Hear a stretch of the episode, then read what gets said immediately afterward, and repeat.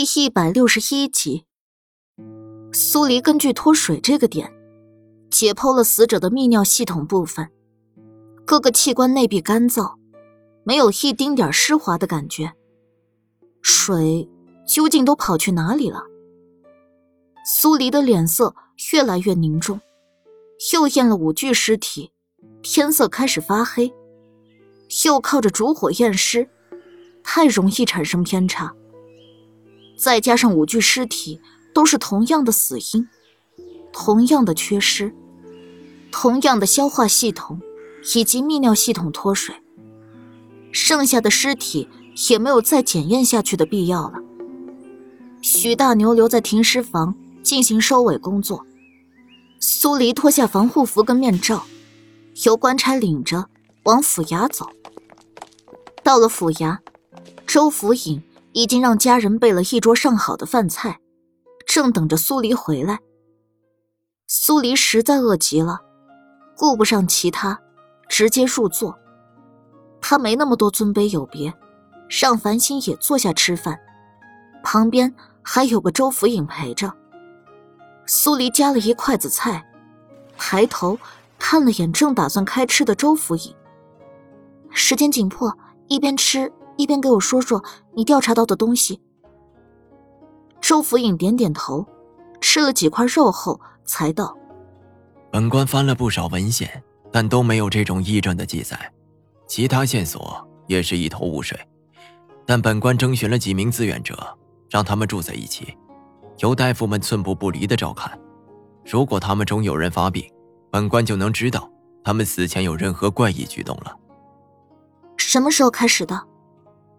苏黎多看了眼周府尹，想不到这人还挺聪明的。昨日，周府尹回完话后，又反问道：“王妃娘娘可是有什么发现？”苏黎一想到刚才验尸踢到的铁板，眉头一皱，很是怪异。死者的心、肝、肺都有不同程度的挤压伤，肠子……周府尹脸色一变。苦着一张脸打断苏黎的话：“王妃娘娘，吃饭吃饭。”苏黎白了他一眼，承受不了那种画面，还要提出让他说发现，这不是自找的吗？但还是收了话，改了话题。依照目前的情况来看，很难判断这是不是一场具有传染性的疫情。死了这么多人，还不是传染性的？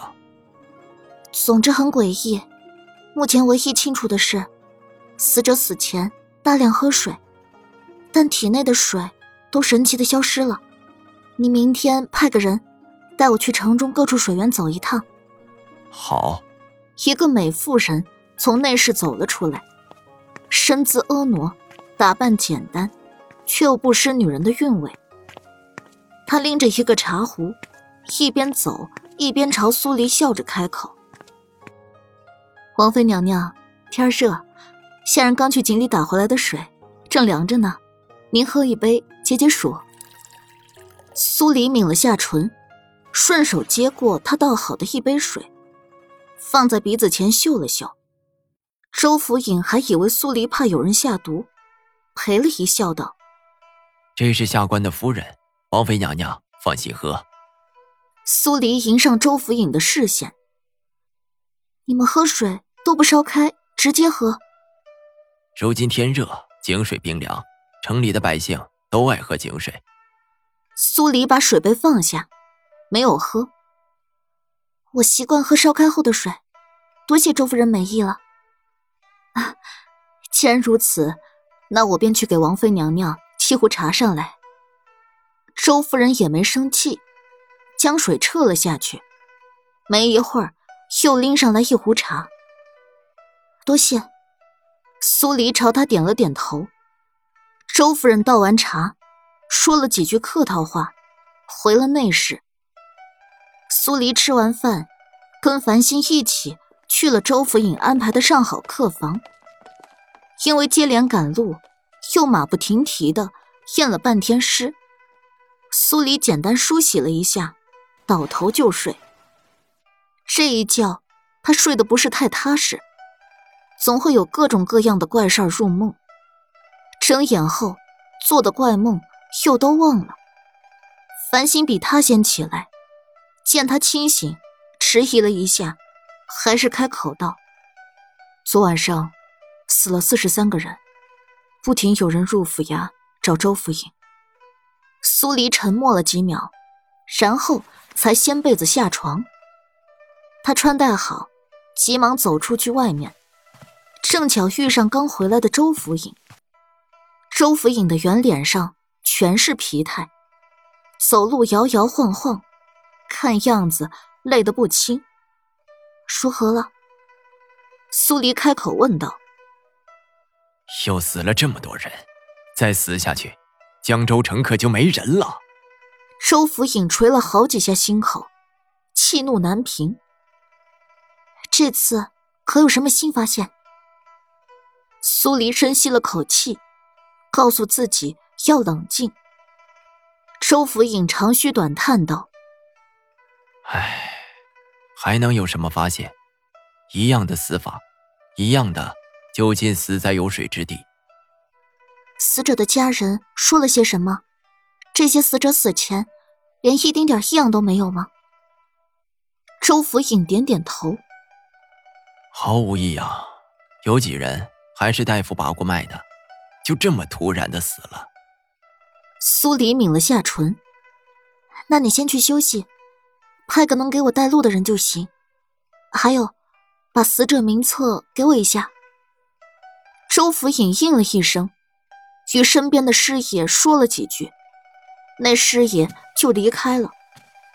没一会儿，进来个精瘦的将士。正是昨天把苏黎带进来府衙的人。周府尹好生叮嘱了将士几句，把名册给了苏黎，然后才进内室休息。将士姓周，叫周通，是周府尹的侄子。王妃娘娘想去哪儿，尽管吩咐。这江州城就没有我不知道的地方。周通性格活泼，语调轻快。苏黎想了想，原本打算是先去看水源，但这会儿死了人，先去义庄。周通驾着马车，送苏黎两个人到了义庄。许大牛正在停尸房忙碌，他忙要把放了几天的尸体送去下葬，而新到的尸体也要一一过目。昨晚死的人，占满了停尸房内的草席子。苏黎走进里面，看着一具具冰凉惨烈的尸体，汗毛一根根的竖了起来。许大牛看了他一眼，脸色泛白的直叹气：“唉，王妃娘娘是要接着验尸吗？”苏黎紧锁眉头，挑三句验，看看是否跟昨天的死者有偏差。好，还请王妃娘娘稍等片刻。待我先安排人将昨天验过的死者抬出去。哦。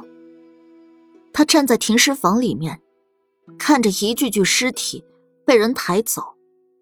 许大牛忙活了半炷香的时间，才跟一个抬尸人把三具待验的尸体抬上了验尸台。有了昨天的经验，苏黎这次只看了死者的消化系统跟泌尿系统，以及肠子的长度。还是一模一样，毫无偏差。苏黎沉默着走出停尸房。这场疫情，如果找不到真正的让人致死的原因，后续就很难开展下去。苏年宇带的队伍，应该明天上午就会到达江州。他现在只希望着那些御医曾经见过这种症状。上了马车。周通见苏黎不语，侧头朝繁星小声问道：“姑娘，接下来我们去哪儿啊？”“去看看江州城的几处水源。”“好嘞。”周通一甩缰绳，驾着马车朝前而去。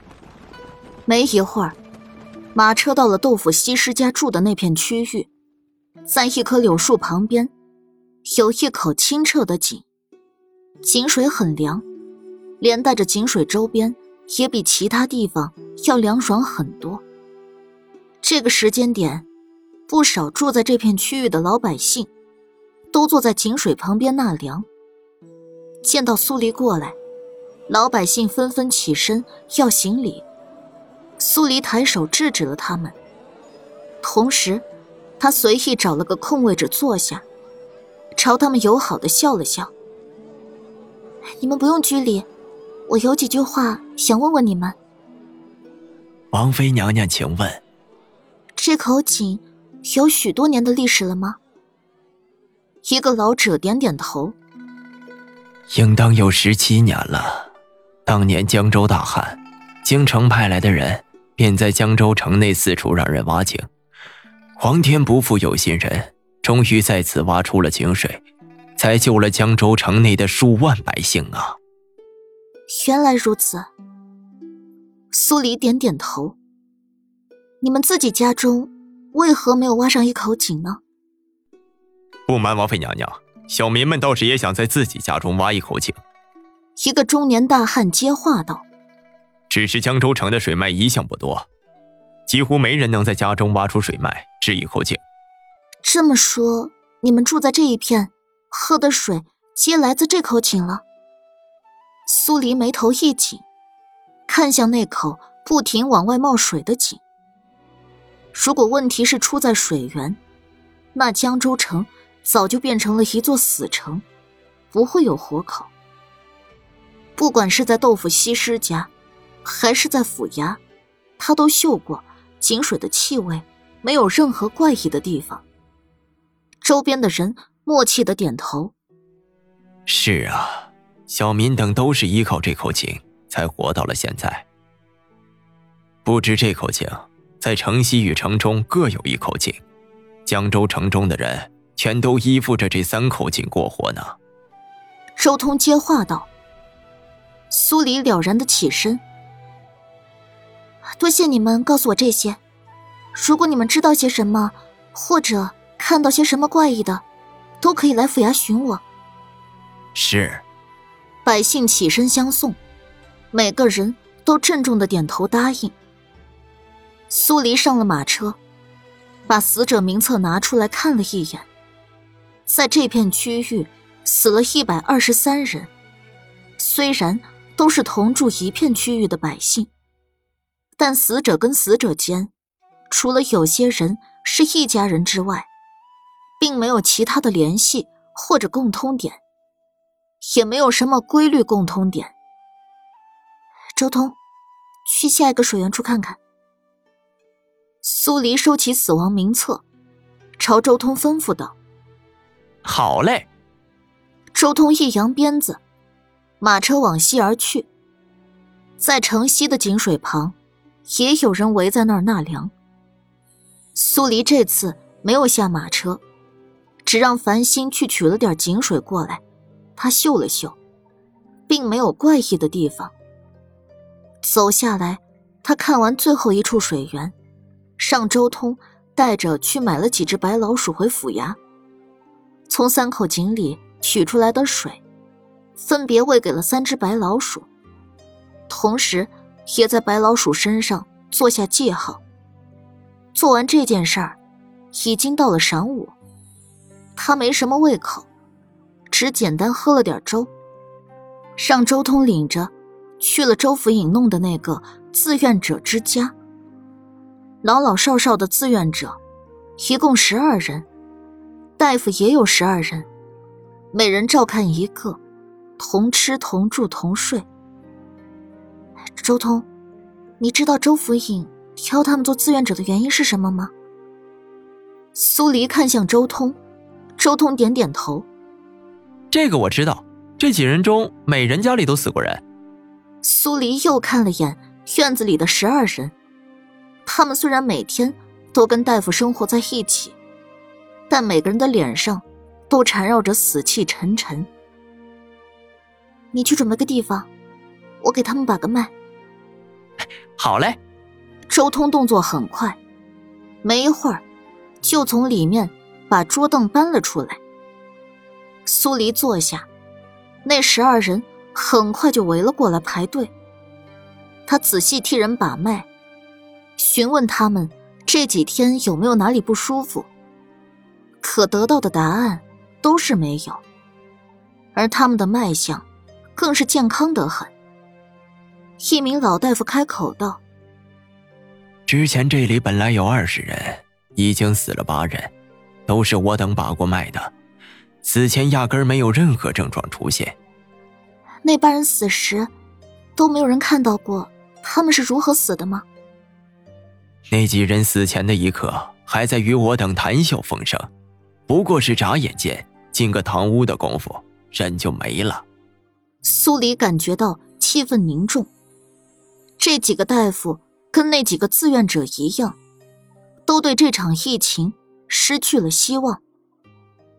他没有多留，离开住宅，也没上马车，一步步往前走着。疫情的源头，疫情的性质，这两点。他都无从查起。